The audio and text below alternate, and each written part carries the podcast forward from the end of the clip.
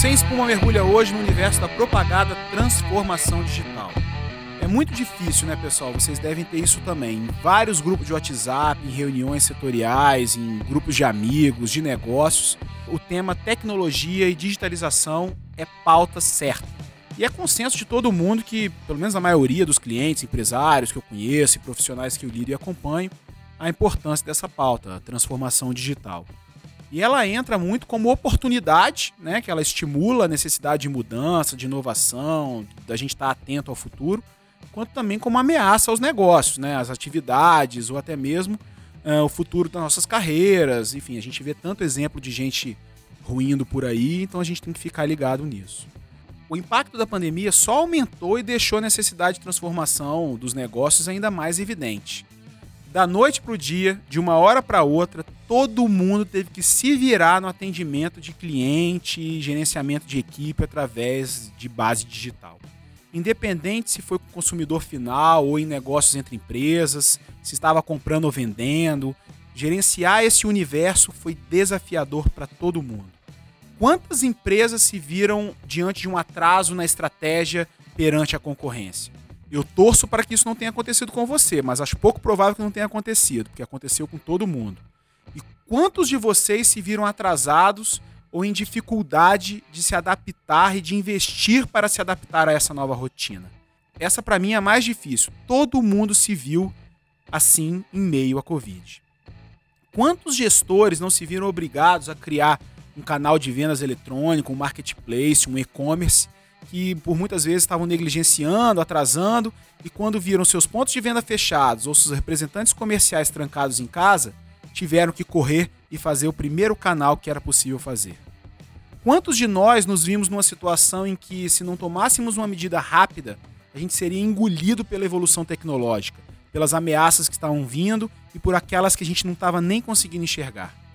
Se a sua estratégia, sua capacidade de se transformar é vencedora, se você já está à frente de todo mundo, parabéns. Eu posso te garantir que você está entre poucos. Mas eu vou te dar uma primeira dica de hoje, meu amigo, minha amiga. Não canta vitória. A transformação precisa ser uma constante. Eu confesso que não sou muito fã do termo disrupção.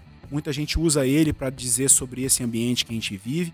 Mas para mim é um neologismo que está aí na moda e assim como vários outros termos criados no universo da inovação, tem cheiro e textura de espuma não explica absolutamente nada e mais ameaça do que dá caminhos. Como de espuma o universo empresarial está cheio, e o objetivo aqui do Sem Espuma é justamente cortar pela raiz essa produção insalubre de espuma, o episódio de hoje vem atrás da resposta a algumas perguntas sobre o universo da transformação digital. Afinal de contas, pessoal, o foco aqui é ajudar a visão de futuro do empresário que paga boletos e emprega nesse país.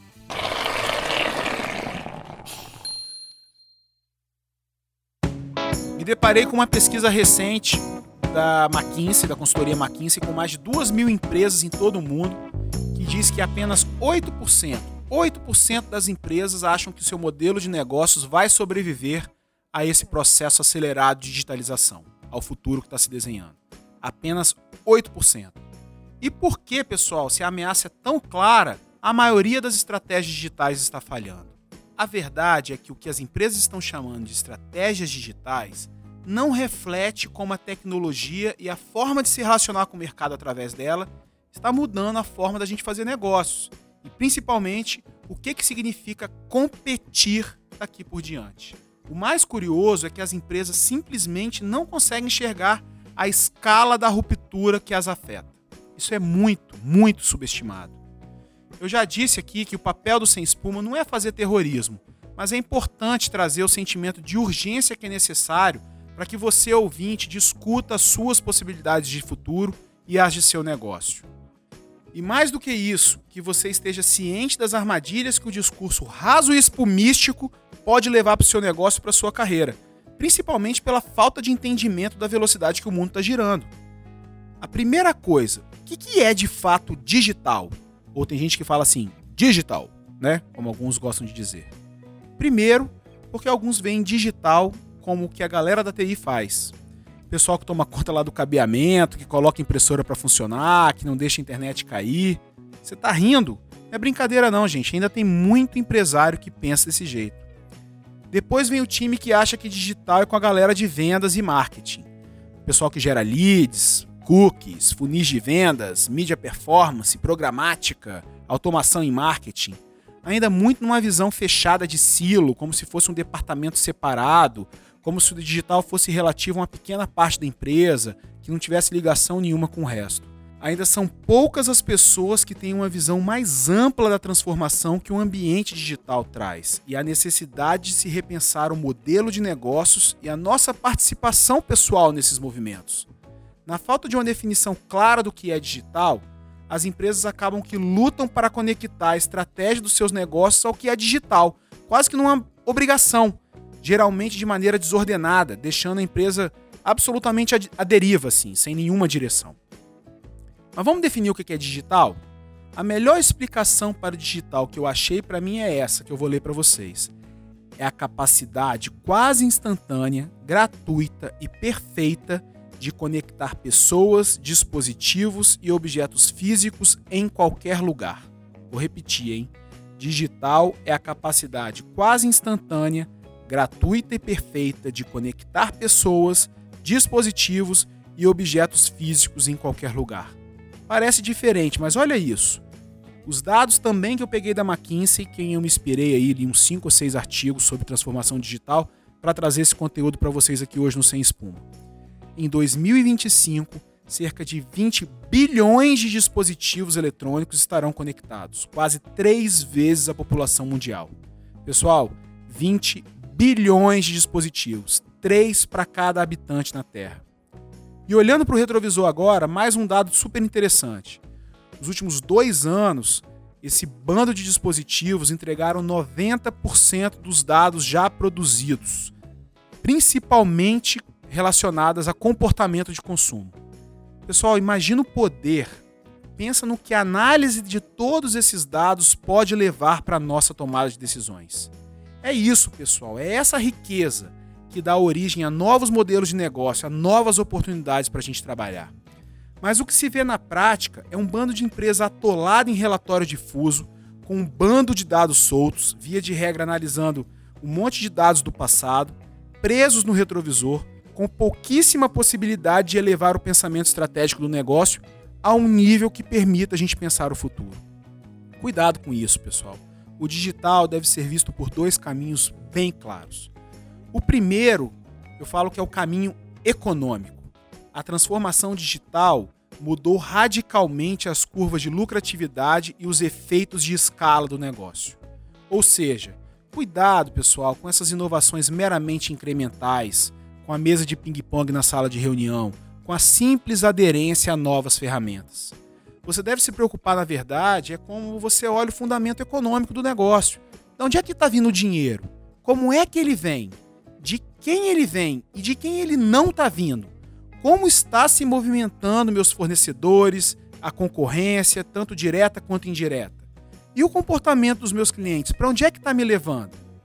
Eu vejo negócios morrendo por aí, eu não, todo mundo, né? porque não percebem sinais, às vezes, claros, com dados soltos nas mãos de que o jogo está mudando, mas querem continuar jogando com as regras antigas, presos em métricas ultrapassadas de lucratividade e de tamanho de mercado. Isso é uma grande armadilha, pessoal. O segundo caminho que deve ser olhado é o operacional. Quanto melhor ficamos em analisar os dados, mais conectados estamos ao ambiente digital, novas ideias surgem e permite que pensemos em outros modelos de negócios novos, que fará que nossos negócios mude e a gente perca essa definição isolada do que é digital e o que, que não é digital. Que está aqui um grande erro também. Eu acho importante dizer isso. Não existe, por exemplo, essa de marketing digital. Claro que existem nuances específicas para o marketing em ambiente digital, mas marketing é marketing ponto. O mesmo vale para a transformação digital.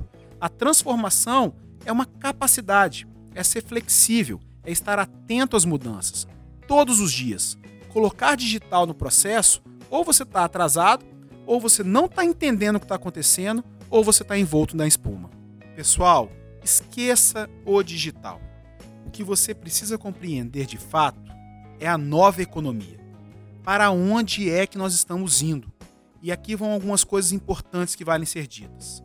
O ambiente digital transfere um valor econômico desproporcional para os clientes. Parece grego, mas não é. O que acontece é que a entrega no ambiente digital aumenta muito o valor da entrega e diminui muito o retorno para quem entrega. O cliente sempre ganha. E para você sobreviver isso, recebendo menos por isso, você vai ter que criar um efeito de escala ou repensar o seu negócio.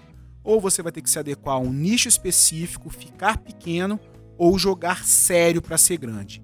Não existe tamanho médio nesse negócio.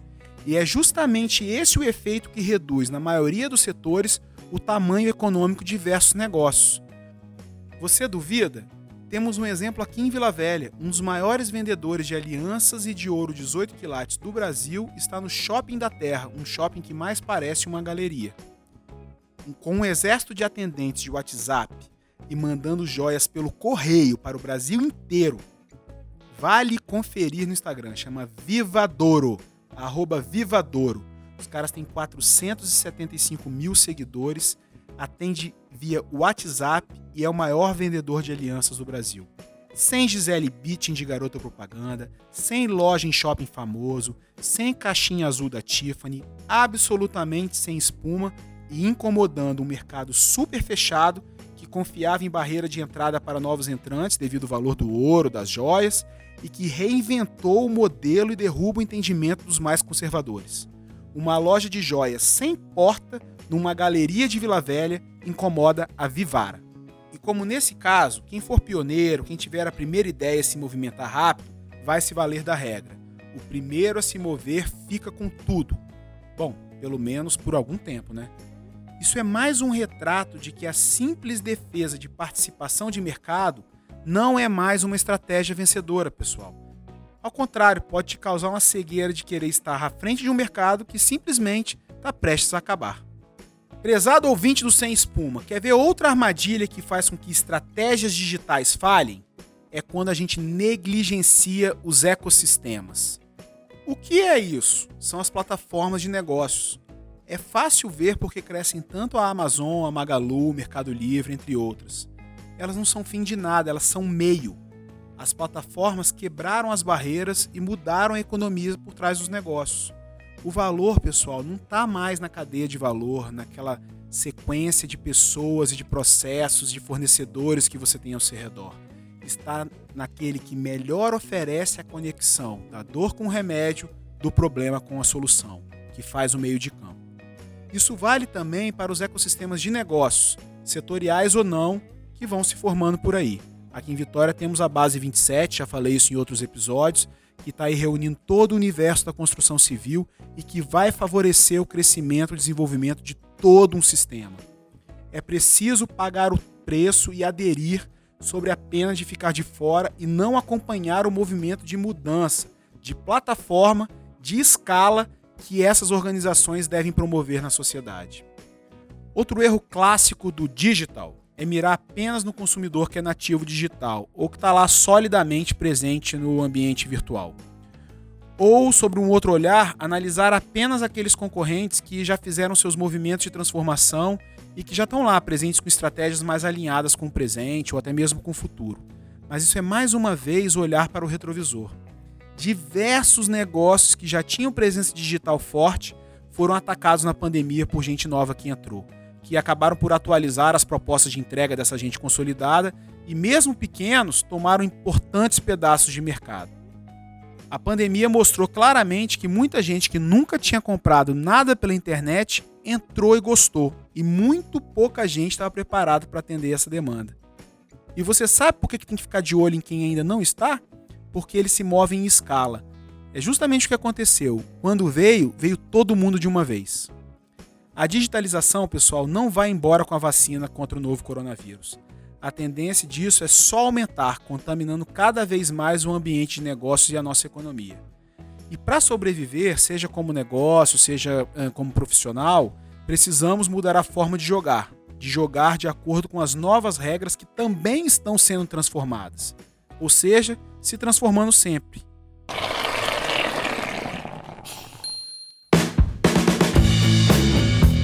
Tá bom, Guilherme, falou pra caramba e no final das contas, o que, que eu tenho que fazer? Tanto com o meu negócio quanto com a minha carreira. Lembrete do episódio 9, pessoal, onde eu falei sobre inovação. Se você quiser, volte aí e ouça.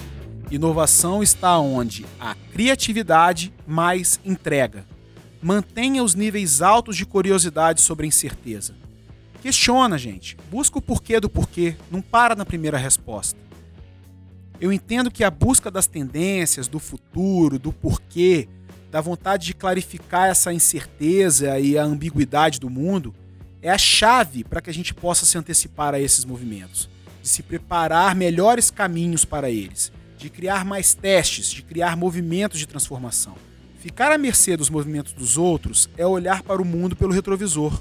É preciso juntar gente diferente, gente plural, gente que pensa diferente, gente que fala outros porquês, gente que vai ajudar você a desenhar cenários de futuro e planejar-se para mais de uma possibilidade que vai ajudar você a testar e validar suas ideias e questionar se o modelo de negócio que você está inserido hoje faz sentido amanhã. Planeje-se, organize seus dados, questione se sua cadeia de valor está válida, se ela é forte, se ela é firme, se ela também está mudando. Pergunte sobre o seu cliente. Pergunte para o seu cliente. A maioria das estratégias falham porque olham para o hoje, para o ontem e não para o amanhã. E fica a pergunta, pessoal: e sua carreira? E seu negócio? Está preparado? Está fazendo as transformações necessárias? Está antenado com o futuro? Está de olho com as transformações que estão acontecendo? A maioria das estratégias falham porque olham para o hoje, para o ontem e não para o amanhã. Agora jogo a bola para você, ouvinte do Sem Espuma.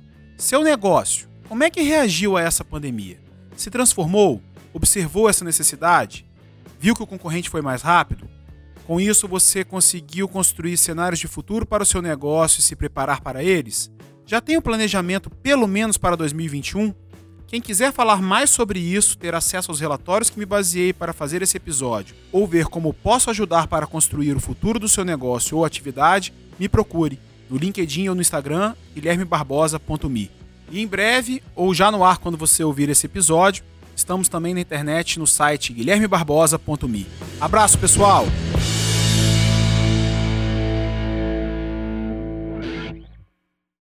Kelvin, se vira. Este podcast é produzido por Megafonia.